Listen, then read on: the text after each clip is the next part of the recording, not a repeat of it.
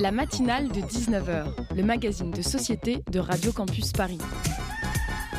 On y parle de sujets sérieux. Il n'y a pas d'édito enflammé sur le communautarisme blanc. De sujets moins sérieux. Ça peut être des bois sculptés à partir de formes naturelles interprétées. De ce qui se passe en Ile-de-France. Je me disais qu'à Paris, on était en avance sur la province. Et de débats pas forcément consensuels. Parlez-nous un peu de cette coupe monstruelle. Tous les jours, du lundi au jeudi, jusqu'à 20h, sur le 93.9. L'Europe, ce grand machin, comme disait le poète. Une question me taraude. Pourquoi tout le monde se contrefout-il de l'Europe? Pour preuve, un nombre impressionnant d'électeurs se révèlent parfaitement incapables de donner la date des prochaines élections européennes et s'endormiront à table le 26 mai après un copieux poulet du dimanche, grillé ou sauce arachide, les préférences divergent, oubliant par là même que se joue dans leur vote la composition d'un parlement censé les protéger et parler en leur voix. Les électeurs d'extrême droite, eux, se dépêcheront de finir leur poulet sauce racisme inquiet pour aller massivement mettre un bulletin dans l'urne, histoire de faire la nique à ces salauds de la haute qui font rien qu'à nous piquer notre argent et distribuer naturellement aux Noirs et aux Arabes. Ambiance. Chaque semaine, j'essaye pour ce petit exercice éditorial introductif de trouver quelque chose qui vous parlera, vous touchera, au-delà des questions clivantes, politiques ou sociétales. Armé seulement de mon optimisme naïf et navrant, je digresse vers le bonheur des balades, des moments d'amitié grésillants autour d'un barbecue, des flirts impromptus dans les parcs gorgés de soleil, ou des scènes de beauté, simples peut-être, mais ô combien nécessaires à mes yeux. Quelque chose qui nous rassemble. Comment trouver ce liant dans notre vision commune de l'Union Européenne? Par des souvenirs de voyages scolaires peut-être. Vous n'imaginez pas la montagne de documents administratifs, d'autorisation, de coups de téléphone qu'il faut pour entasser 50 gamins, gamins pardon, ingrats dans un bus scolaire à destination de l'Italie, de l'Espagne, de l'Allemagne ou de plus loin encore. Pourtant, c'est bien grâce à cette Europe foutraque, opaque et clairement bouffée au mythe par les lobbies qu'une certaine T, jeune femme vive et brillante de mon lycée, a pu mettre à profit ses compétences de vol à l'étalage en dévalisant la moitié des échoppes que nous visitions entre deux trajets de bus en Irlande. C'est aussi grâce à cette Union Européenne sans queue ni tête que la moitié de mon groupe scolaire parti à 14 ans au soleil de Naples et de Sorrento a pu acheter en toute illégalité une trentaine de mignonnettes d'alcool de limoncello, presque aussitôt confisquées par nos professeurs qui en profitèrent le soir même pour se coller une caisse magistrale. C'est pendant ces mêmes trajets de bus qui menaient d'un pays à l'autre que je suis tombé éperdument amoureux de Charlotte, 5ème C, superbe endormie contre la vitre, éclairée par la lueur des phares et les ampoules douces du quart de nuit, lancée sans frontières et son douane à l'assaut de nos adolescences. Tout ça parce qu'un jour, quelques types se sont réunis autour d'une table pour tenter de mettre un peu de bien en commun. C'est beau l'Europe, jamais pour les raisons qu'on attend, souvent par surprise ou lorsqu'on n'y pense pas. Vous écoutez le 93.9 FM.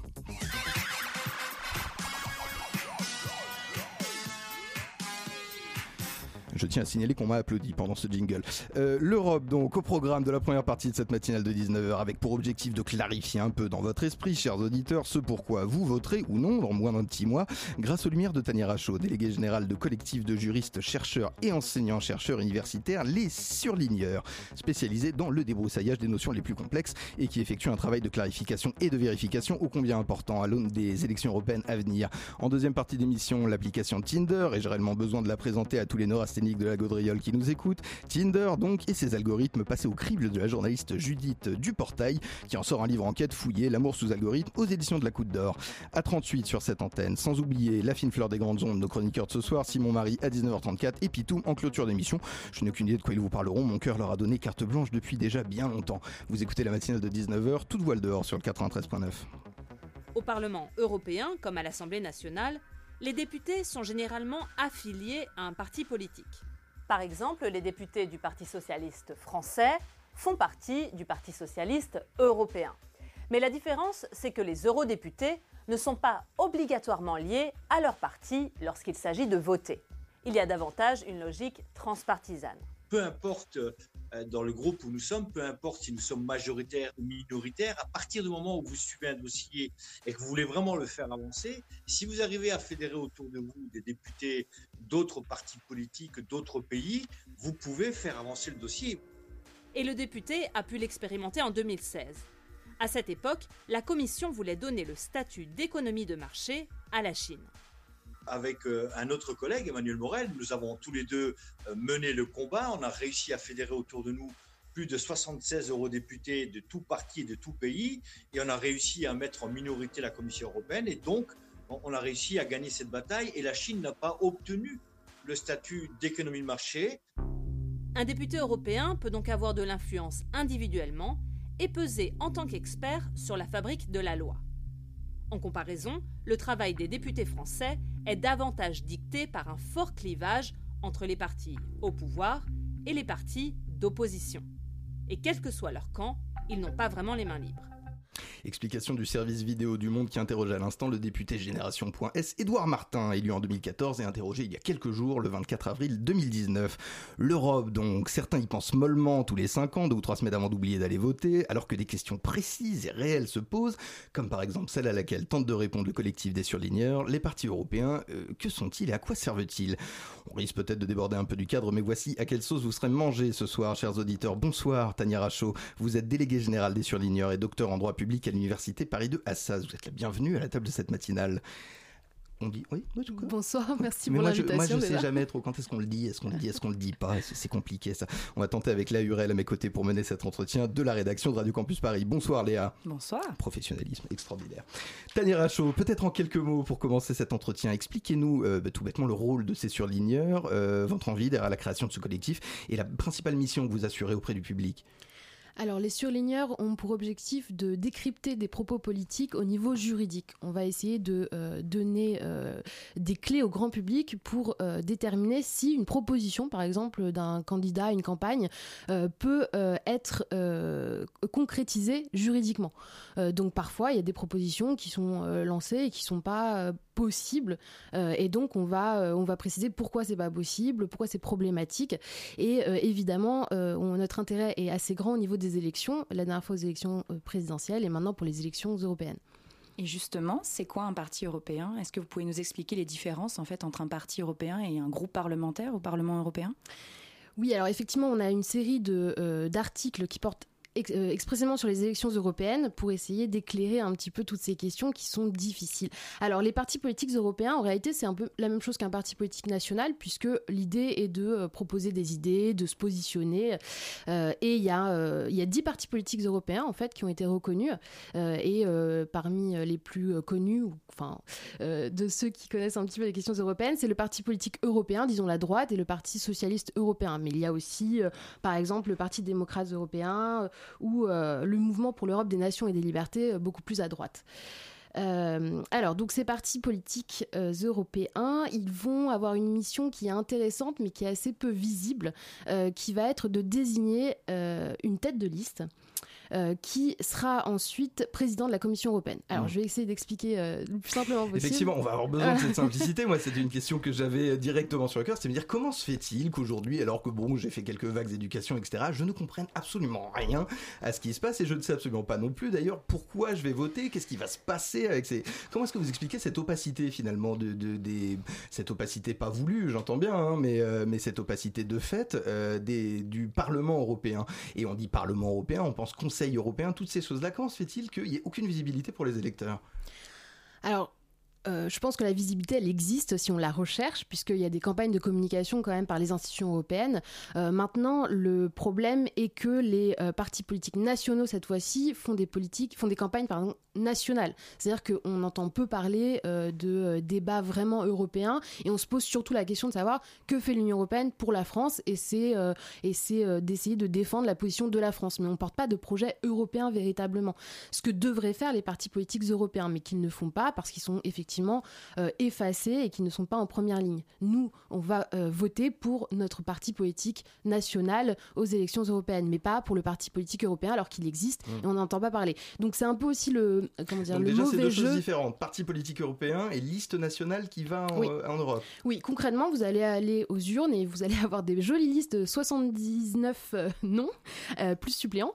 Et donc, voilà, puisque c'est au niveau national qu'on va déterminer quels sont ces 79 députés et par la proportionnelle. Donc, euh, euh, s'il y a 50%, c'est 50 euh, sièges sur 79. Et donc, donc ce seront les républicains, répu- LREM. Pour la France, oui. Voilà, pour la France. Et ensuite, les républicains, par exemple, ils sont affiliés au parti politique européen qui est donc le parti euh, Au PPE. le parti populaire européen pardon voilà qui est le, le parti de droite au niveau européen et donc si euh, tous les partis qui sont affiliés c'est là que ça se complique un petit peu.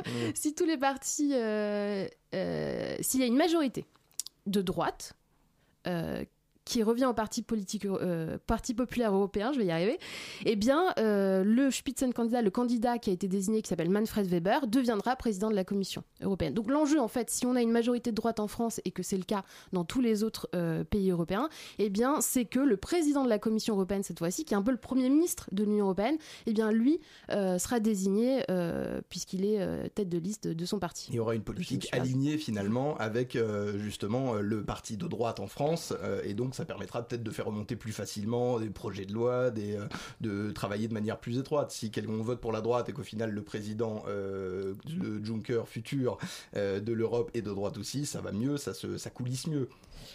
Euh, oui, oui, ça coulisse mieux, oui, oui, probablement.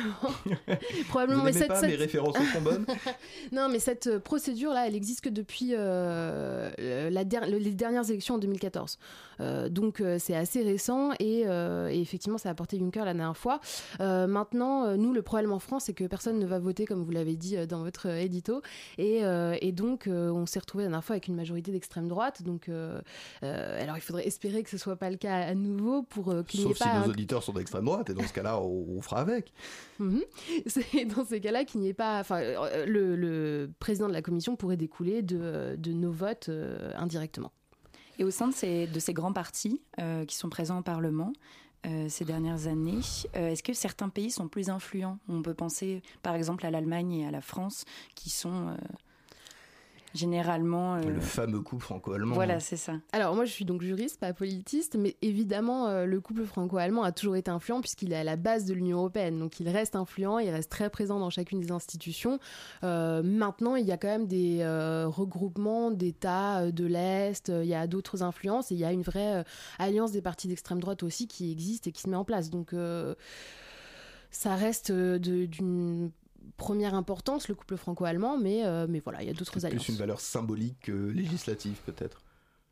Même si la symbolique influence finalement les législateurs, peut-être. Alors, euh, juste pour reprendre les bases, l'idée de la Commission européenne, c'est de défendre l'intérêt de l'Union européenne. Donc, une fois qu'il y a un Premier ministre, il, fait, enfin, il désigne ses commissaires, donc le, les, ministres, ils ne sont pas supposés défendre des intérêts nationaux. Euh, en revanche, le Parlement européen, lui, défend ses citoyens, mmh. euh, donc indirectement des intérêts nationaux, ce qui contrebalance. Donc, les propositions qui viennent de la Commission, parce qu'il n'y a que la Commission européenne qui présente des propositions, eh bien, doivent défendre l'intérêt de l'Union. Donc, on ne devrait pas voir des intérêts nationaux transparaître dans ces euh, projets, propositions de loi. Justement, euh, vous parlez des nationalismes. Matteo Salvini, qui est actuellement le, vice-président du Conseil italien, il veut former une alliance européenne des peuples et des nations. Donc, globalement, une alliance entre les partis nationalistes d'Europe. Comment ça pourrait se concrétiser s'il gagne au niveau du Parlement? Est-ce que ça va pas parfaitement à l'encontre euh, de ce que vous disiez à l'instant, justement, sur représenter le peuple, le, peuple au mieux ou les intérêts de la Commission européenne au mieux? Quand est-ce que ça, que ça clash? Si euh, Matteo Salvini euh, parvient euh, au pouvoir, alors c'est vrai que c'est difficilement, enfin on se projette difficilement, mais son orientation serait ensuite de proposer effectivement des euh, des décisions qui euh, valorisent le niveau national. C'est euh, l'idée de la subsidiarité, on revient au niveau national.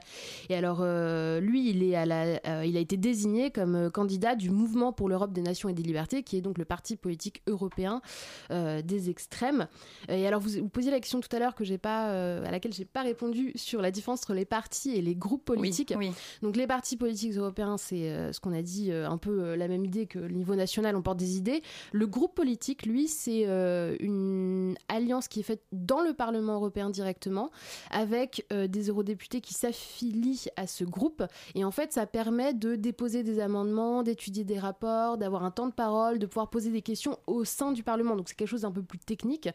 Maintenant, les deux correspondent souvent, c'est-à-dire qu'il existe le parti politique, euh, Parti populaire européen, mais il y a son équivalent groupe politique. Tenir, je vous reste avec nous pour la deuxième partie de cet entretien à suivre. Tout de suite, un peu de musique. Qu'est-ce qu'on écoute Edmund, No One Else, la matinale de 19h.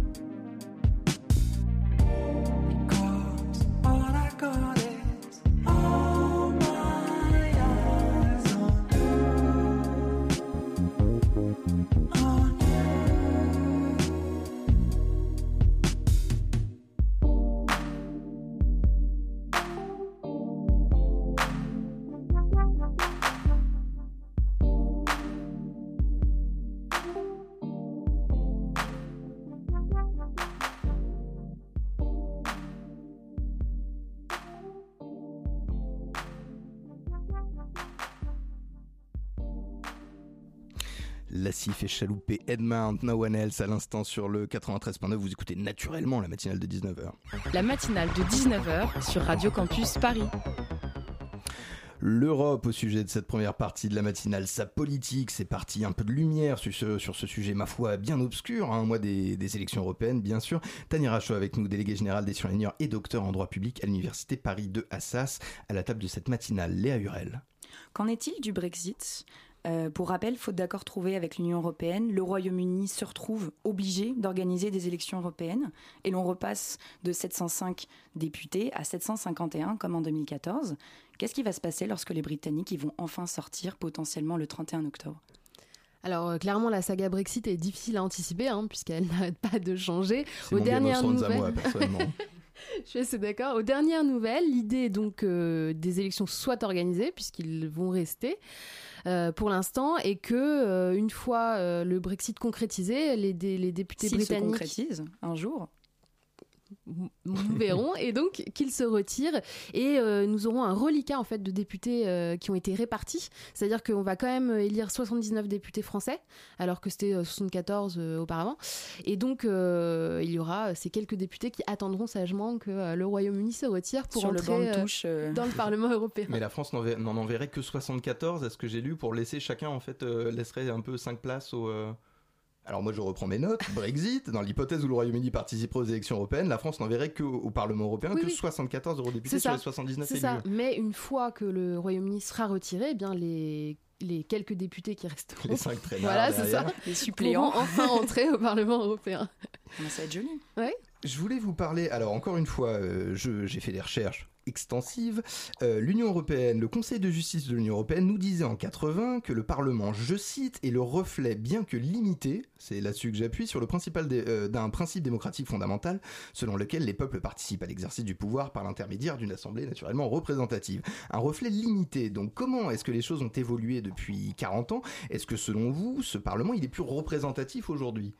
Alors euh, effectivement, donc cette décision de la Cour de justice euh, de 1980 date un peu puisque euh, chaque traité a eu pour objectif de, d'approfondir le pouvoir du Parlement européen en lui donnant donc plus de pouvoir de décision. C'est-à-dire qu'au début, il était consulté, mais il ne pouvait pas vraiment participer et progressivement son poids est devenu plus important et aujourd'hui, il participe à toute la prise de décision mmh. des, des normes européennes, enfin quasiment toute la, toutes les normes européennes et donc il est un un pied d'égalité avec le Conseil de l'Union européenne. On peut parler d'un pied d'égalité, c'est la question que je voulais vous poser justement. Entre ces deux institutions, on est sur du 50-50 Quasiment. D'accord. Quasiment. Il y a des petites exceptions comme la euh, politique euh, extérieure qui n'est pas du tout euh, décidée par le Parlement européen, mais non, quasiment, oui. c'est la procédure législative ordinaire. la terminologie a changé justement pour démontrer que le Parlement européen a, pris une place égalitaire. Donc aujourd'hui, plus de, plus de place accordée, ça veut aussi dire que pour les gens qui vont voter dans un mois aux élections européennes, on sait que ça amène vers quelque chose. Oui, euh, effectivement, euh, les, euh, les parlementaires, les eurodéputés peuvent empêcher, modifier, avoir un réel pouvoir sur les textes européens. Donc c'est important de se déplacer pour voter de toute façon. Absolument. C'est vous qui le dites. Moi, je, je, je ne prends pas du tout parti. Léa on parlait tout à l'heure de la primauté des sujets et des enjeux nationaux qui, du coup, était euh, en train de, comment dire euh, prendre de l'importance Exactement, non, qui mm, faisait que les partis en fait se tirent un peu une balle dans le pied, que la communication était mauvaise mmh. au niveau des élections européennes. Qu'en est-il de la possibilité de listes transnationales, donc des listes de futurs députés, mais issus cette fois-ci de plusieurs pays en fait, qui seraient regroupés ensemble Ça c'était voulu par Macron, ça, euh, président qui avait voulu euh, en 2014 et ça a été euh, ça a été rejeté, je crois. Ouais, ça a été expressément rejeté par le Parlement européen. bah, qu'est-ce que c'est déjà C'est liste, moi vous dites liste transnationale, déjà je j'ouvre mon dico. Qu'est-ce que concrètement ça veut dire quoi? Mais les mêmes candidats sur plusieurs pays, tout simplement. Alors, des, enfin, des partis politiques transnationaux, il, déjà, il en existe très peu. Il y a le parti Pirate, je ne sais pas si vous connaissez, c'est un des seuls qui a des implantations euh, directement dans plusieurs pays, mais euh, il a euh, pour l'instant un député seulement au Parlement européen. et donc, c'est quelque chose qui fonctionne malheureusement pas très bien encore. L'idée de politique transnationale, donc de porter ce que je disais au tout début, en fait, des, projets européens et de pas s'intéresser que à notre niveau national. Mmh. Mais c'est parti le PPE, le Parti socialiste européen aussi, ou même la LDE qui est le parti libéral, ou même le parti verts, donc mhm. ces partis présents au Parlement, mhm. eux, ils ne pourraient pas en fait euh, prendre cette place de partis transnationaux potentiellement, mais euh, on voit bien qu'ils sont quand même assez effacés. Hein. À la limite, les Verts aussi sont plus actifs, peut-être, euh, essayent de, de, s'implanter plus visiblement, mais ce qui est du Parti populaire européen, je pense que quelqu'un qui qui s'intéresse pas aux élections européennes, on n'a pas entendu parler. Et donc, donc pour l'instant, c'est pas un objectif qui semble poursuivi. Alors ce Parlement européen, dans les quelques dernières années euh, qui nous ont précédés, euh, il y a eu des grandes lois, il y a eu des, choses auxquelles euh, l'électeur peut se référer en disant ah tiens ça je sais, ça ils ont passé ça, on a parlé, il s'est passé des choses sur la surpêche. Qu'est-ce que qu'est-ce qu'ils ont fait en gros? Qu'est-ce qu'on retient un peu de, de ce Parlement européen? Je vous vois me dire pas grand-chose verbalement avec votre, visage. Non, non, euh, non. Puis quasiment toutes les normes sont passées par le Parlement européen. Euh, le... Mais ce sont, alors, c'est des, ce sont des directives et des règlements, et c'est vrai que les questions abordées sont assez techniques, surtout mm. si on parle de pêche, de quotas de pêche. Euh, mais par exemple, là, il y a eu récemment la directive sur la protection des lanceurs d'alerte qui avait été portée par le parti Les Verts, et donc effectivement, ça c'est très intéressant parce que la Commission européenne avait dit qu'elle ne voulait absolument pas faire une proposition sur cette protection. Et donc ça veut dire quoi euh, Qu'il euh, y a une harmonisation de la protection des lanceurs d'alerte dans tous les pays de l'Union européenne, c'est ça l'idée. Donc la Commission refusait de le faire, et puis progressivement le Parlement européen, à force de faire un appel du pied, eh bien ils ont réussi à inciter la Commission à déposer une directive, une proposition de directive, et ensuite ils l'ont débattue et ils l'ont adoptée là euh, très récemment. Donc le Parlement européen peut avoir ce rôle d'initiative, ce côté un peu de dire le Conseil ne fait rien, on va tout de même essayer d'aller dans le sens de, euh, des intérêts justement des électeurs. Ils, peuvent adopter des résolutions en fait et ils, invitent la Commission européenne à euh, aborder certains sujets et ils le font en fait euh, assez régulièrement. Par exemple pour les lanceurs d'alerte, ils sont revenus à la charge très fréquemment. Alors que d'habitude, c'est la commission qui est à l'origine des propositions de loi, non? De toute façon, c'est la commission qui est à l'origine. Elle peut être euh, incitée, mais euh, ce sera toujours elle qui déposera euh, un texte. Il n'y a pas de partage du tout au niveau de l'Union. Comment est-ce qu'on fait euh, on, patauge un peu là-dedans depuis le début de l'émission, c'est-à-dire on a, on l'a dit, un système qui est assez flou, en tout cas pour les électeurs à comprendre, avec plusieurs institutions diverses, avec des noms en plus qui sont assez proches les uns des autres, donc ça devient de plus en plus complexe. Euh, selon vous, est-ce que l'Union européenne est consciente du danger que ce flou peut créer au niveau de la pérennité de, de, de, l'institution? Parce que moins les gens comprennent pourquoi ils votent, moins ils vont voter, ce qui s'explique assez clairement. Il y a, il y a des débats là-dessus, il il y a une initiative, quelque chose qui essaie d'aller dans le sens de, de, mieux, de quelque chose de mieux? Je pense que j'ai un regard biaisé parce que moi, je m'intéresse à la question européenne initialement et je vois bien qu'il y a de la communication qui est faite par la Commission par le Parlement européen. Il y a des, euh, il y a des décodeurs de l'Europe qui ont été euh, instaurés avec des vidéos, des infographies. Donc mmh. cette information, elle existe. Après, euh, c'est certain qu'il faut plutôt aller la chercher et qu'elle n'est pas du tout relayée. Quel conseil justement vous donneriez à quelqu'un qui cherche à se renseigner un petit peu? Quels sont alors sur l'IGNOR déjà pour commencer euh, votre euh, votre site, mais euh, mais quel conseil vous pourriez donner à quelqu'un qui ne connaît pas grand chose à ce système-là et qui essaie de le comprendre de manière assez simple? Quels sont les outils à disposition? Les sites internet du Parlement, du, enfin du, du Parlement européen et de la Commission sont assez accessibles et, et essayent vraiment de vulgariser au maximum l'information. Donc donc c'est possible d'aller la chercher de ce côté-là. Vous me parliez tout à l'heure, euh, pendant la pause musicale, de quelque chose que vous nommez le trilogue. Et je voudrais en profiter pour justement aborder un petit peu les limites démocratiques euh, qu'il peut y avoir à ces systèmes parlementaires. Euh, qu'est-ce que c'est que le trilogue? Pourquoi est-ce que ça pose problème? Alors, c'est une pratique euh, qui existe depuis un moment, mais qui est peu euh, adressée, je ne saurais pas dire pourquoi, qui n'est pas du tout juridique, puisqu'elle n'est pas euh, codifiée, mais l'idée, c'est en gros de dire que les trois institutions, Commission, Parlement et Conseil, vont s'asseoir ensemble et arrêter une position commune sur un texte, et donc ça va accélérer énormément la procédure d'adoption du texte. Ce qui peut être une bonne chose comme une mauvaise chose selon le texte débattu bah, les deux effectivement sont possibles. Pour certains, c'est bien de pouvoir adopter assez rapidement des textes. Moi, je suis pas forcément de cet avis parce que je trouve qu'il n'y a pas de transparence puisque rien n'est publié. Et il faut s'imaginer que ça reste informel du coup. Ce sont des réunions, des réunions informelles et ça se concrétise comment? Parce que enfin le Parlement, il y a beaucoup de projetez-le au niveau français. Vous avez euh, alors il y a certains députés seulement qui, seront désignés, mais imaginez un ministre qui s'assoit avec un député euh, mmh. et un sénateur et qui euh, discute à trois sans qu'il y ait aucune transparence des débats du positionnement adopté et puis ensuite euh, le texte est adopté voilà, ça me semble pas être tout à fait démocratique. Ça ressemble un petit peu au cabinet noir des méchants de James Bond à la fin des. Vous voyez à peu près de, de quoi je parle.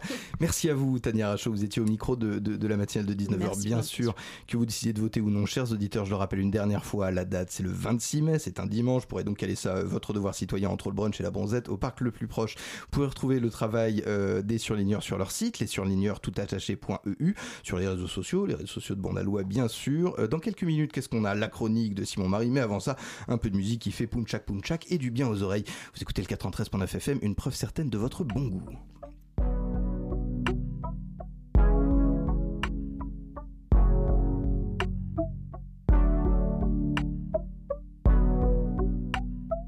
Radio Campus Paris. On s'était dit entre elle et moi,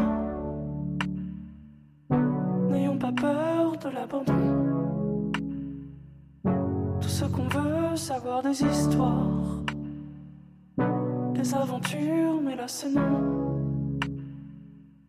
On s'était dit entre et moi, n'ayons pas peur de l'abandon. Tout ce qu'on veut, savoir des histoires, des aventures, mais là c'est non. J'ai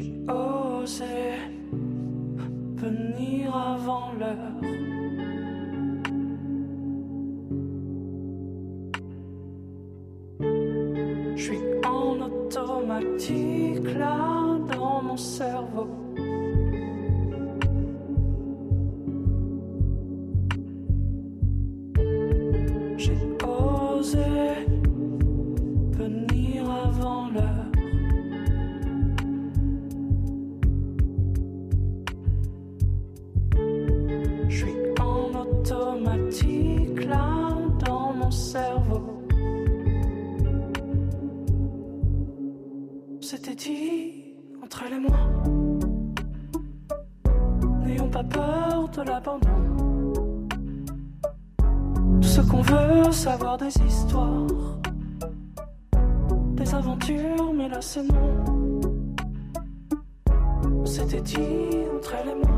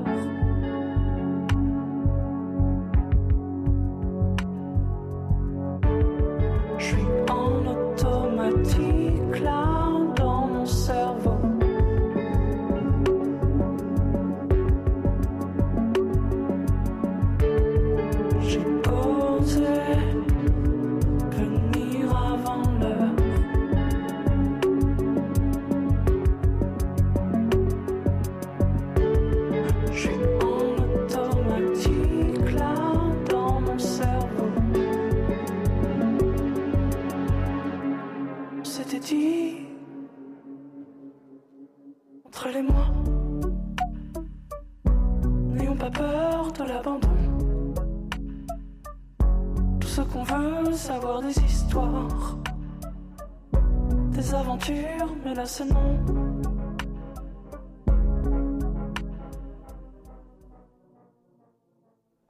À l'instant, Malik Judy, Histoire d'autre sur le 93.9. Il est 19h32. La matinale de 19h sur Radio Campus Paris.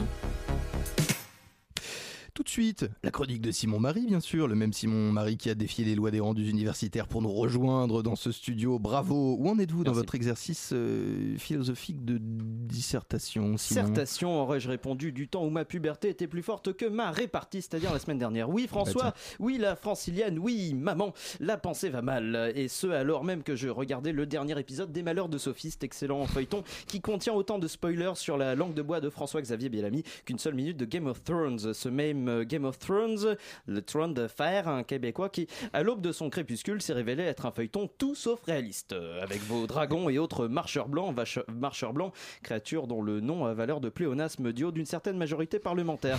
No Parce que dans le vrai monde, monsieur François Piretti, quand on veut se débarrasser d'un collègue dangereux pour sa propre carrière, on va pas engager un mercenaire pour le tuer. Non, non, on va juste le manager par la terreur jusqu'à ce qu'il se suscite tout seul comme un grand. un peu comme dans l'adaptation française de la série HBO, communément appelée La Direction d'Orange. Et donc, alors, selon vous, la pensée va mal, Simon Marie Une pensée qui va mal alors même que gouvernement et autres contre-pouvoirs des plus grandes fortunes mondiales euh, n'arrivent plus à penser la plaie de la fracture sociale qu'ils ont eux-mêmes creusée. Vous êtes déjà allé dans la Creuse d'ailleurs, François? Ah non. Moi non plus. Ah, très bien. Quel dommage. Et donc, alors, vous disiez que la pensée allait mal, Simon Ah oui, donc euh, la pensée va mal. D'aucuns diraient qu'elle va mal parce qu'elle ne va pas bien. Mais trêve de raisonnement manichéen. Trêve de raisonnement manichéen, d'autant que j'ai entendu dire que les manichéens hommes gagnaient souvent moins que les femmes, donc ce serait risqué de me lancer là-dedans pour mon chiffre d'affaires, comme le statut d'étudiant n'était pas déjà assez précaire. Parce que justement, François Pierretti, les précaires, ou l'antichambre de la capitale de l'Égypte pour les plus littéraires d'entre nous, Je viens de ils n'ont ni les moyens ni le temps de penser comme le pensent les amateurs de, de comme le pensent les amateurs de danse classiste qui en un rond de jambe se disent qu'il vaut mieux qu'un énarque jonglant entre le public et le privé décide de penser à leur place sans connaître la réalité dans laquelle ils vivent. Constat que je trouve dangereux. Qu'en pensez-vous François? Je- J'en pense que vous êtes complètement détraqué du Mark Slip, mon vieux. Oui, c'est vrai entre autres, euh, mais vous vous égarez sur le sujet de ma chronique. Justement, la pensée qui va mal, Simon, comment, que- quand, qu'en est-il hein? Parce que les digressions, là, vous allez vous calmer, vous rendez-vous compte qu'on y perd avec vos approximations et autres calembours? Oui, bah excusez-moi d'avoir passé le week-end à Calembourg-la-Reine. Voyons, tout le monde n'a pas les moyens de se payer un hôtel à Mantes-la-Jolie. Voilà. je vous foute dehors à Tout le monde n'a pas les moyens de se payer un hôtel à Mantes-la-Jolie. Eh bien, moi non plus. Eh ben alors, pourquoi vous m'interrompez? Vous voyez bien qu'on est dans le même bateau, qui n'a comme cap qu'une seule et même destination, l'île des grands soirs et beau lendemain. Qu'est-ce qu'on attend alors? Précisément la fin de cette chronique. Non, qu'il est taquin. Mais, mais non, mais non, du tout. Qu'est-ce qu'on attend pour se rassembler sous le même drapeau Voyons, pour sortir de nos draps respectifs, pour, euh, qu'on, pour que qu'enfin nos avis convergent? Parce que pendant ce temps, les cons avec une verge, ils sont légion. Ils envahissent notre espace, euh, ils envahissent euh, notre espace vécu comme Cyril Hanouna cinéma a envahi le paysage audiovisuel français, à la seule différence que les cons, eux, ils gagnent pas 50 patates par an pour le faire. Et que ce soit par contrat ou mode de vie, on finit tous par laisser la pensée au banc de la solitude sur le même palier que les intentions de vote pour la liste de Benoît Hamon aux Oh, chouchou. européennes. D'où cette question philosophique qui me ronge le cerveau comme mes ongles. Ça va vous? Eh bien, merci à vous, Simon Barry, euh, d'avoir posé cette euh, question fondamentale. On rappelle que votre essai euh, sera publié, non, ne sera pas publié. Je vais même finir la fin de pour vous. Chaleureux merci, hein, tout de même, euh, Simon Barry, dernier garde-fou de l'humeur, au, au- de l'humour, pardon, aux portes de l'obscurantisme. Euh, tout de suite, votre application de rencontre préférée, passée au crible de ces algorithmes. Vous ne rêvez pas, c'est bien le 93.9 FM. Écoutez ça. Je me suis assez rapidement prise au jeu. Regarde les autres photos. On dirait quand même. Quasimodo. Il n'y en a pas d'autres? Ah, c'est qui est angoissant. Ça doit être sa meilleure photo. Oh putain, on est horrible. Ça fait un an. Un an que je suis sur Tinder. Mais je crois que j'avais supprimé l'application un moment et puis je, je me suis remise là parce que euh, je devais être un peu désespérée. Tu vois plein de têtes et tu zappes ou tu prends, tu zappes ou tu prends, tu prends, tu prends, tu zappes, tu zappes. Maximilien, 25 ans non plus. Stéphane, non. Julien, pff, relou. Encore un Julien non plus. Sunil. Alors lui, vraiment, il a une tête de con. un peu joufflu, mais il a l'air gentil. Marco, beau gosse, des yeux de ouf. Lui, il y a peut-être moyen, mais c'est la première photo. On sent que c'est une photo professionnelle. Alors là, Marco, gros biscotto qui regarde la mer, un peu péteux sur les bords. Ah, là, ça se complique un peu. Il est très beau, mais il a l'air très con. Qu'est-ce qu'on fait? Allez, je like pour voir. C'est parti. Ah, ah C'est un match. Bon, on va voir ce qui se passe. Ah mais je me dis tout le temps, putain, je suis vraiment une connasse. J'ai l'impression d'être dans le jugement, que dans le physique, alors que pourtant dans la, dans la vie quotidienne, justement, je, je suis pas très matérialiste. Mais, euh, mais non, avec Tinder, je suis une putain de connasse. Ouais, lui par exemple, c'est bien mon style, j'aime bien, il a des dreads, c'est un métis. euh. Mais bon, la deuxième photo, il est à Euro Disney, donc ça le fait pas quoi. Ah, lui j'aime bien, il a l'air plutôt à l'aise, euh, simple. Ah, chemise à poids. Non, putain. À l'instant, un extrait du documentaire audio Tinder Surprise réalisé par Maïwen Guizou pour nos talentueux confrères d'Arte Radio. Tinder, donc, cette magnifique et désespérante application de rencontre. Au menu de la deuxième partie de notre émission, la matinale de 19h reçoit Judith Duportail pour son livre L'amour sous algorithme aux éditions de la Goutte d'Or. Une enquête fouillée sur euh, la face cachée de l'application de rencontre la plus utilisée du genre. Bonsoir, bienvenue à la table de cette Bonsoir. matinale. À mes côtés, pour mener cet entretien, Pitoum de la rédaction de Radio Campus Paris. Bonsoir, mon chouchou. Bonsoir. Ça va? Ouais, ça va bien. Ouais, effectivement, moi ça va pas trop mal non plus. Judith Duportail, vous avez été extrêmement actif dans les médias suite à la sortie de votre enquête. C'est effectivement une application que chacun connaît. Je vais tout de même vous demander de vous plier à l'exercice de la mise en contexte avec cette première question qui va servir finalement de, présentation à nos auditeurs et auditrices. Pourquoi avoir choisi euh, de vous attaquer à Tinder? Comment vous êtes venu l'idée de vous mesurer finalement à cette espèce de mastodonte des applications de rencontre Euh, au début, euh, au début quand j'installe Tinder, je me dis pas du tout que je vais faire une enquête ou que je suis là pour des d'un point de vue euh, journalistique. Je suis juste euh, après une rupture, euh, des, enfin juste pour faire des rencontres quoi. Et c'est un jour, je lis un article et je découvre qu'on a tous sur Tinder une note secrète de désirabilité. Que donc on est évalué sur notre potentiel shop, à quel point on est désirable, à quel point on est populaire sur l'application, pour nous mettre en relation qu'avec des gens qui sont de notre ligue. Et moi, quand je lis ça, euh, ça, euh, au fond de moi, ça me, ça me met la rage, quoi. Parce que ça me rappelle déjà en tant que femme combien de fois dans ma vie je me suis sentie évaluée sur mon corps, sur mon physique, sur mon apparence. Et je me dis, mais en fait, mon téléphone, je regarde mon téléphone et je me dis, il est en train de m'évaluer à mon insu tous les jours, peut-être plusieurs fois par jour, pour évaluer en gros ma valeur sur le marché de la shop. Et après, ça a des conséquences euh, sur, sur ma vie, quoi. Parce que. euh, Mm. Tinder, je m'en sers euh, ouais, pour rencontrer du monde. Donc, qui on décide que j'ai le droit de rencontrer sur cette application, ça a des conséquences très très concrètes sur ma vie. Donc là, je me dis, il faut, je veux en savoir plus. Je dois en savoir plus. Tinder, Ouais. qu'est-ce qu'il raconte à ce moment-là? Quand on installe l'application, il vous dit pas vous allez être, euh, vous allez être classé par liste, il vous À dit vous allez moment, rencontrer le non, grand amour. Euh, il se présente comme une application de rencontre euh, géolocalisée. À aucun moment on vous explique que vous allez être évalué sur votre apparence, ou on, en- on y viendra peut-être plus tard, mais aussi sur votre intelligence ou sur votre niveau de diplôme, niveau de revenu. À, à aucun moment on ne, on ne- on ne consent à ces évaluations. mais c'est ça qui est d'ailleurs euh, très intéressant euh, dans le livre, en tout cas sur quand on pour la partie qui s'intéresse à Tinder et au fonctionnement de Tinder, qui arrive plutôt à la fin d'ailleurs euh, du bouquin, qui est quand vous découvrez les brevets qui ont été déposés par Tinder. Et c'est peut-être le, moi la partie en tout cas qui techniquement m'a paru la plus intéressante, c'est que Mhm. c'est effectivement comme vous le dites, pas seulement juste euh, des euh, des évaluations, mais c'est aussi la création de toutes pièces de liens entre des personnes qui n'existent pas pour essayer de leur faire croire à une histoire. Ouais, y tout a à fait. cette chose assez, enfin si vous pouvez un peu Ouais, donc dans les, au cours de mon enquête, je découvre les brevets de Tinder. Donc le brevet, c'est un document qu'une entreprise dépose auprès d'une autorité pour qu'une invention soit sa propriété intellectuelle. Et donc quand on lit ce Tinder, donc euh, c'est marrant, on voit le swipe, le match et tout, enfin toute la description de, de ce qu'est Tinder. Ils sont accessibles ces brevets? Oui, c'est public, c'est sur Google. hein. Euh, et du coup, euh, du coup, il y a une fonctionnalité qui s'appelle Sens du destin et qui est assez euh, à la fois effrayante et poétique, j'ai trouvé. Ça veut dire que euh, quand vous êtes sur Tinder, l'application va chercher euh, des profils. Par exemple, moi, je m'appelle Judith du Portail. Donc, par exemple, chercher des mecs euh, dont, avec les mêmes initiales que moi, JD. Ou alors qui sont nés le même jour. Ou alors dont les parents sont nés le même jour. Ou alors si on est parti. Ou alors est-ce qu'on est né dans la même ville? Enfin, essayer de trouver des petites coïncidences pour nous faire croire à un faux sens du destin.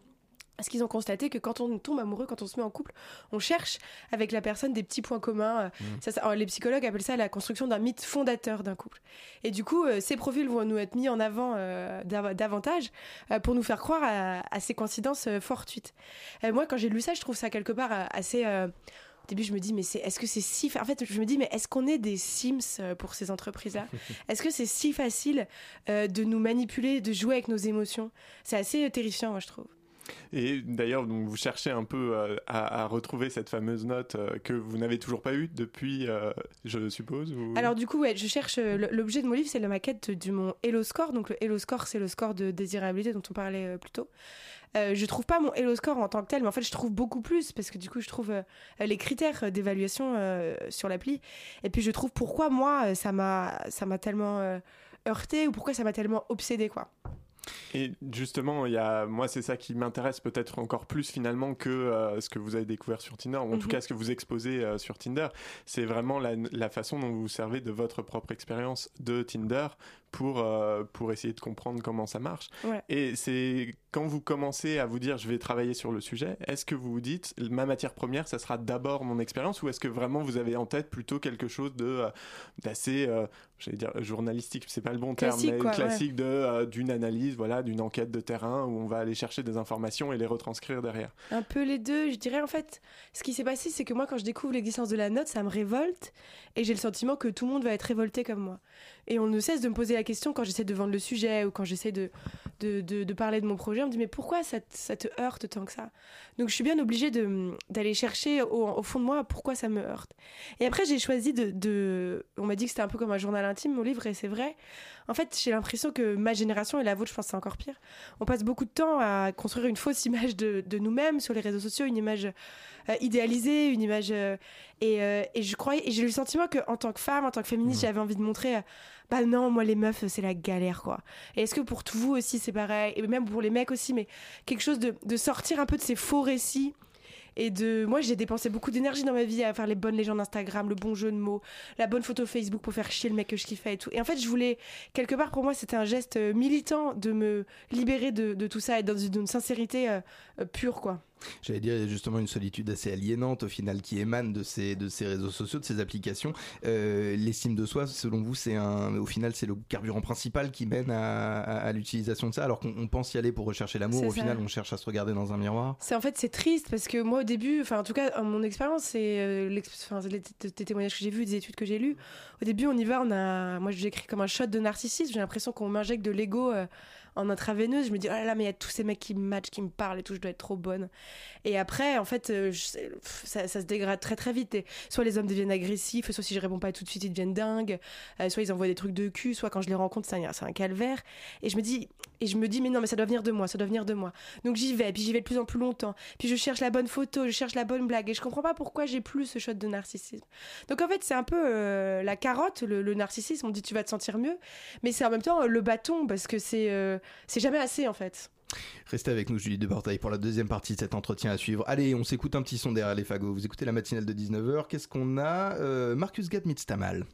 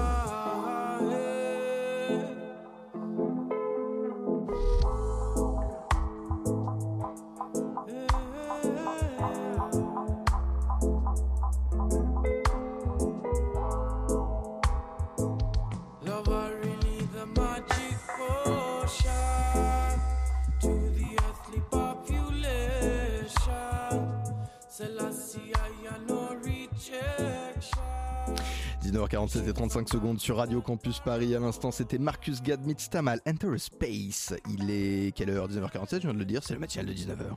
La matinale de 19h sur Radio Campus Paris. La journaliste Judy Duportail est présente ce soir au micro de la matinale de 19h, donc pour son livre enquête sur l'application Tinder, l'amour sous algorithme aux éditions de la Goutte d'Or. Et j'aimerais revenir un petit peu sur ces algorithmes en question, notamment sur un rôle euh, qui est quand même extrêmement avilissant, notamment pour les femmes qui utilisent l'application, euh, qui est qu'à partir du moment où il y a un match, donc une correspondance entre deux individus, les algorithmes vont avoir tendance à favoriser euh, des systèmes de pensée très patriarcaux. En fait, il n'y a pas besoin qu'il y ait un match, hein, ça il suffit d'être sur, euh, sur Tinder. Du coup, ce que j'ai découvert en, lisant donc, ouais, les, brevets de l'application, c'est que le système de matching qui est décrit dans ces brevets euh, favorise les couples où l'homme a le, dessus euh, sur la femme. Ça veut dire que un homme qui gagne bien sa vie, qui a fait des bonnes études, aura de- des- points bonus qui lui sera attribués par le, par le système. Et une femme qui est dans la même situation, des points malus. Parce que ce qui est favorisé, c'est de mettre en relation des hommes qui vont être soit plus âgés, soit plus instruits, soit plus riches que, que les femmes qui, avec lesquelles ils vont pouvoir euh, discuter. Que répond Tinder à cette accusation? Est-ce que parce que c'est quand même très mal vu, on sait aujourd'hui qu'il y a aussi euh, un côté, alors euh, que c'est c'est une bonne chose, même si c'est pas nécessairement désirable. Il y a aussi un côté très bad buzz quand maintenant les gens sont euh, sont dans des règles comme ça complètement dépassées de patriarcat. Comment ils réagissent à ça? Ils réagissent donc quelques jours avant la sortie de, de mon livre, ils ont sorti un, un billet de blog disant que, en reconnaissant avoir utilisé le système Hello Score et indiquant l'avoir euh, abandonné. Du coup, euh, moi je sors un peu des algorithmes parce que mine de rien, dans, non, J'avais mais dans besoin le- que la vérité oui, s'entende. Bah oui, faut le dire. Mais non, dans- en fait, plus que les révélations, moi ce que je trouve très intéressant dans le livre, c'est plus euh, ce témoignage finalement d'une euh, trentenaire sur le marché de la séduction aujourd'hui euh, et notamment euh, face à tous ces, toutes ces applications, etc. Il y a d'ailleurs un passage très, in- très intéressant quand vous avez interrogé Bérénice, donc une Ouais. euh, nana de 21 ans qui, que vous décrivez comme la chapelle Sixtine euh, de la génétique. C'est ça. Donc voilà, on est sur à peu près euh, tout ce, que, que- ce sur quoi les mecs sont censés baver et, euh, que vous, vous voyez comme une, une rivale avec laquelle vous ne pouvez pas euh, rentrer en compétition finalement. Et, euh, et que cette application, finalement, les applications vous mettent en concurrence directe sur le physique euh, directement. En fait, c'est ça. En fait, ce que je me dis, moi, au début, quand j'arrive sur Tinder, je me dis, mais c'est génial, il y a plein de mecs à portée de ma, de ma, de ma main dans mon téléphone et tout.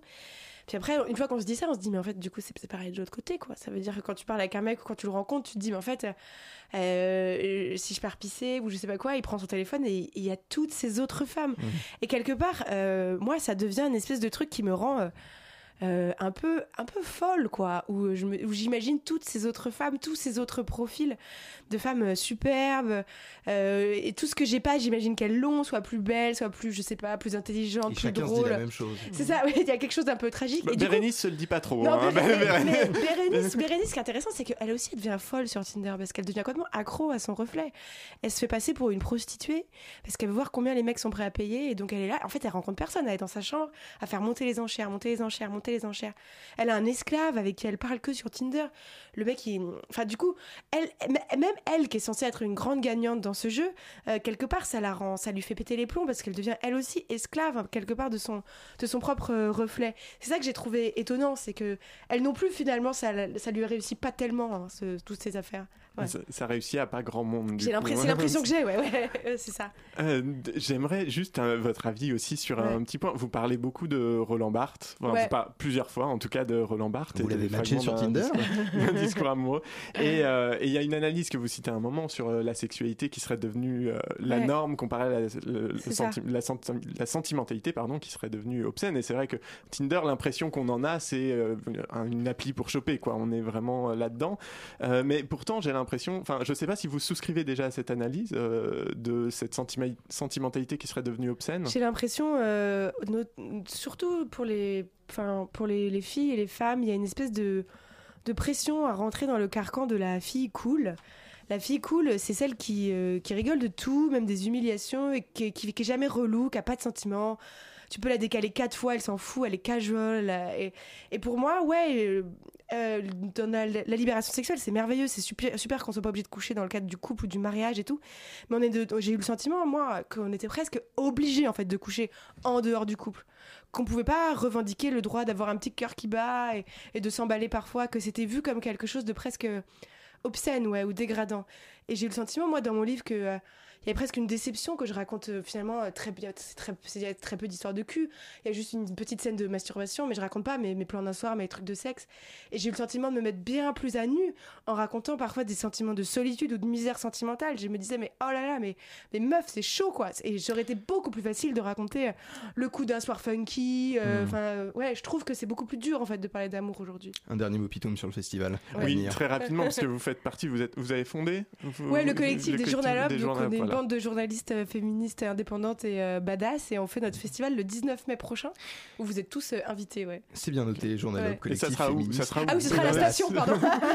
À la station. C'est où la station C'est euh, dans le 18e. Moi, Ouais, je par ne- là, je- c'est rue d'Aubervilliers, Je je ne suis pas in du tout. Prenez garde, narcisse des réseaux sociaux, à ne pas vous noyer dans la tristesse de votre propre reflet. Merci à vous, Judith Duportail. Vous étiez au micro de la matinale de 19h.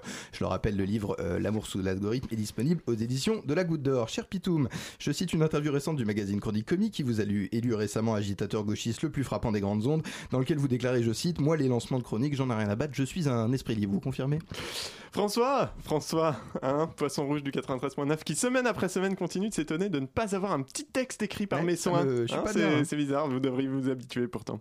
Auditrice habituée de mes galéjades, pilier de mon comptoir, mon vice. Nous sommes lundi et à l'aube de la sixième extinction de masse et...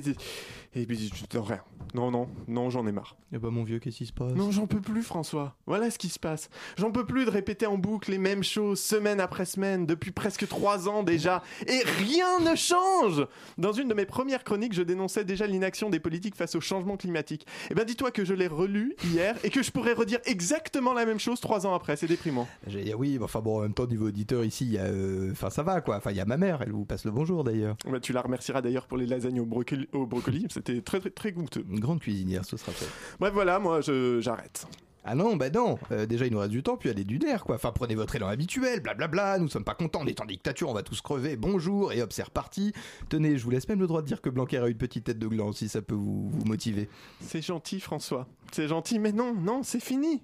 Très bien, bah écoutez, tous mes chroniqueurs ont décidé de démissionner ce soir. Vous voulez pas essayer de parler politique peut-être pour une fois? J'aimerais, François, non, j'aimerais ne pas parler politique, oui, justement. J'aimerais bien pouvoir, comme toi, distiller un peu de poésie dans les esgourdes qui nous écoutent. Ça, c'est mon boulot. Parler de l'odeur du printemps et de la couleur de la pluie, esquisser en quelques brèves épithètes incongrues un paysage vallonné où les hautes herbes vertes et humides brillent sous les rayons timides mais chaleureux d'un soleil orange, eau brasante sur la campagne, rosée scintillante à la commissure des champs, qui ondule en sourire satisfait comme après une nuit grivoise qui n'a laissé que peu de place au sommeil. J'aimerais te parler de mon. Elle est plus grave. Ah. J'aimerais te parler de mon bras nu à la fenêtre d'une voiture désuète, la main sur le volant, sur une route déserte, paysage de forêt feuillue en toile de fond et symphonie mécanique comme bande originale de mes spleens les plus bucoliques, des cliquetis métalliques qui rythment mes pensées sur le chemin du retour après deux petits jours dans une bicoque de pierre brute, les souvenirs du son discret et rassurant des promenades sous la canopée, des cigarettes fumées nonchalamment dans la nuit où se confondent l'extrémité incandescente et la myriade d'astres qui constellent la voûte plus sombre encore que nos dessins. Bah, vous êtes en verve ce soir. Oui, bah ouais, sauf qu'en vrai, j'ai pris un TGV à 22h après un week-end à Dijon pour rendre visite à ma grand-mère en EHPAD. Donc Ouais. tout ce que je peux te raconter, c'est mon reflet dans la vide du train pendant 1h30 et la volupté des couloirs ternes d'un mouroir à Vioque dans lequel court une aide-soignante en sous-effectif dont le salaire indécent se confond avec le seuil de pauvreté et pas besoin de dessin pour le comprendre ça. Donc il est là, mon problème, François. hein. Quand toi, tu vois un avion atterrir dans le soleil couchant, tu penses au génie des hommes, aux ailes majestueuses de cet oiseau de métal. Moi, je me dis que merde, la série de crash de Boeing 737 est due à un signal d'alerte volontairement désactivé sur ces modèles car vendu en option, mais sans prévenir les pilotes. Oui, j'ai vu ça. Oui, bah ouais, on pourra dire. euh, on pourra plus dire que le libéralisme ne tue pas. Au loin, une moissonneuse batteuse soulevait des volutes de poussière. Tu penses au retour à la terre. T'as la plume à Jean Giono qui te chatouille les doigts. Et tu vas nous raconter le visage buriné par le temps et le soleil de ces fermiers taiseux au fin fond du Vaucluse. Et lire dans ses rides le récit simple et authentique d'un homme heureux loin des folies des hommes. Moi, ben moi, je pense direct politique agricole commune, ou comment l'Europe libérale a démantelé un mécanisme censé supporter la diversité et l'autosuffisance alimentaire pour en faire une machine à spéculation, et qui prive par exemple les agriculteurs roumains de terres arables achetées en masse par des investisseurs étrangers. Pourquoi? Ben Pourquoi? Ben Parce que depuis une dizaine d'années, la politique agricole commune subventionne à l'hectare, hein, sans prendre en compte le contexte de chaque exploitation. C'est-à-dire que où que tu achètes, en fait, euh, tu as les mêmes subventions. Du coup, les terres les moins chères d'Europe ont été prises d'assaut par euh, bah, les grands groupes, hein, Le CAC déprimé. 40, les fonds d'investissement du Qatar notamment aussi. Et puis, bah, j'ai pas besoin de te dire euh, qui soutient une telle politique. hein. Tu le sais très bien. Je vais pas prononcer son nom, j'en ai un peu marre. Et j'ai pas envie. j'ai pas envie. Tu descends. J'ai pas envie non plus de te dire de te renseigner parce que tu le feras pas. Hein. Mais peut-être que ça serait bien que tu te motives quand même parce que les élections européennes, c'est dans moins d'un mois. Alors voilà. La poésie, moi, bah, je peux pas. Du coup, à- la semaine prochaine avec de la politique, euh, si j'ai la foi. Mais c'est tout vous, ça. Je veux dire, moi, je me réfugie derrière la poésie. Vous, vous affrontez le monde à, à bras nus. Merci à vous, Ouais, mon bah, poulet. pas toutes les vous, semaines. vous êtes le cataplasme à la moutarde sur les plaies béantes de nos sociétés contemporaines. Il me reste une- juste une petite minute pour vous demander, Julie Duportail, vous, vous étiez resté avec nous pendant cette, euh, cette chronique. Vous avez, vous, vous, vous cherchez du taf en ce moment, ça se- Vous avez trouvé un truc? J'ai cru Oui. comprendre que. Oui, c'est vrai, non, ouais, je cherche du taf, ouais. Non, j'ai pas, toujours pas trouvé. Ben, Ouais. L'appel est lancé euh, à toutes les rédactions de France et de Navarre qui nous écoutent. Engagez cette personne. Vous, il y a du, vous avez peut-être une enquête à venir, quelque chose qui. euh, Enfin, J'ai encore plein de révélations sur Tinder. Ah bah voilà. Ah, bon, on les attend. J'attends le, le tome 2 avec impatience. Je vous remercie. Pitoum, on peut retrouver vos exploits radiophoniques sur les réseaux sociaux. Mais bien évidemment. Likez-moi, actifs, j'ai besoin de mon shoot de narcissisme. Bah oui, clairement, vous aussi, vous allez pouvoir vous contempler euh, au, au- au miroir euh, des internets de zéro, ainsi qu'au sein, de manière euh, plus formelle, de l'émission La Demi-heure. La euh, demi-heure, la est- semaine prochaine, l'émission, une fois par mois, tout le mardi soir. Vous avez un sujet déjà C'est le populisme. Écoutez-les, écoutez-les, parce que en plus d'être drôles, ils sont surprenamment intelligents, euh, oui. Non, vraiment, Oui. je- moi à chaque fois, je dis, oh, je vais pas écouter cette merde, et puis finalement, je l'écoute. Ça arrive. Ouais, ouais, non, non, vraiment, vous avez un, un talent fou. Hélas, 57 fois hélas, il est. Cette matinale de 19h touche à sa fin, 19h59, le moment idéal, s'il en est un, pour remercier ceux qui, du lundi au jeudi, font vivre cette magnifique émission et jusqu'au vendredi soir, cette belle radio. Bettina Lioret, notre rédactrice en chef, mes co-intervieweurs de ce soir, Léa Hurel et Brice Duba, co-casquettés, donc en plus du rôle de chroniqueur, aux côtés de Simon Marie, nos invités, bien sûr, Judith Duportail, qui est encore avec nous, euh, ainsi qu'Antonin Simard, Simard, bien sûr, spécialement détaché de Radio France ce soir, s'il vous plaît, aux manettes expertes de la réalisation. Ne bougez pas, la soirée continue sur le 93.9 FM. Quant à nous, c'est terminé. Adios compañeros, c'était la matinale.